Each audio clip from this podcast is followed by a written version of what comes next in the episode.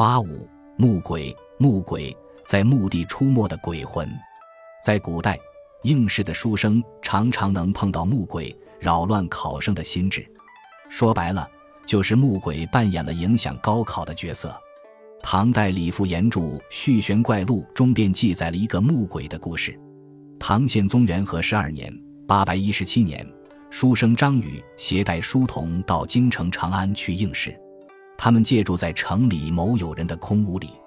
某晚，书童入睡，张宇独自在庭院里散步。忽然，他闻到一阵阵馥郁的香气，心里正觉得奇怪。不久，听到有砸踏的脚步声渐渐走进大门。张宇悄悄掩在门后偷听，蓦地，大门吱呀一声被人推开，络绎拥进一群十八九岁的标致丫鬟来。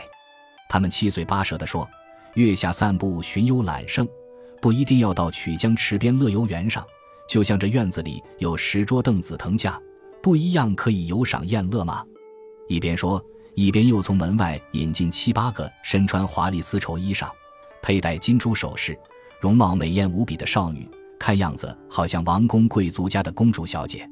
张宇吓得心中直跳，蹑手蹑脚地从门背后学进堂屋，从门帘的缝隙里向外偷看。只见那些少女从容地走到紫藤架下，丫鬟们有的铺排桌椅，张罗酒席；有的放置杯盘食物，整理丝竹乐器。席面上尽是一些白玉盘、夜光杯、玛瑙壶。鎏金池之类的奇珍异宝，那八个少女团团围着桌子坐下，靠后排坐着十个拿着各种乐器的丫鬟。乐声刚要奏起，一个少女突然说：“未禀报主人，就打算奏乐，岂不太怠慢疏忽了吗？”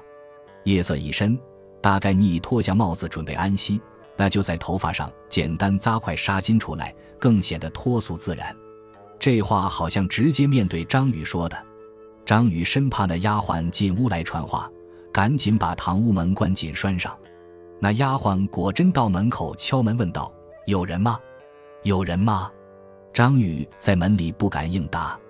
丫鬟推门推不开，只得退回。另一个少女插口道：“我等宴会欢聚，谁也不能偷看一眼。既已进了他的家，不去请他，也该拜见我们才是。莫非他有贵人的命？”所以不把我们放在眼里，既然叫他也不应，何必再去请？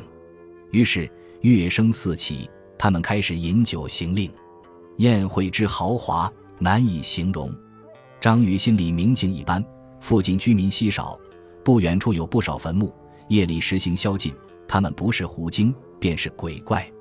趁现在自己还没有被他们迷住，赶紧把他们赶跑。等一会儿要是被他们迷昏了头，那就来不及了。主意已定，他就悄悄地取出一块垫床脚的砖头，慢慢把门打开，一下子冲出，奋力把砖头向宴席上掷去，乒乓一声，正击中台面。那些少女丫鬟发出一叠声惊叫，纷纷跳起身来，七手八脚抓取桌上的器皿，四散奔逃，霎时间不知去向。但是有一个丫鬟被张宇追上，从他手上夺得一只酒杯。张宇一把揣进怀里，一转眼，那丫鬟也不见踪影。天明以后，张宇取出酒杯，看那质料，非金非玉，晶莹透亮，流光溢彩，其奇巧珍贵，可说是生平未见。后来有人在欣赏此碑时，失手落地，突然无影无踪。第二年春，张宇考中了进士。其实，那些美女丫鬟都是坟丘里的木鬼。书生张宇面对美色的陷阱，坚定信念，不为所动，迎头痛击，粉碎诱惑，终于攀上高峰，取得桂冠。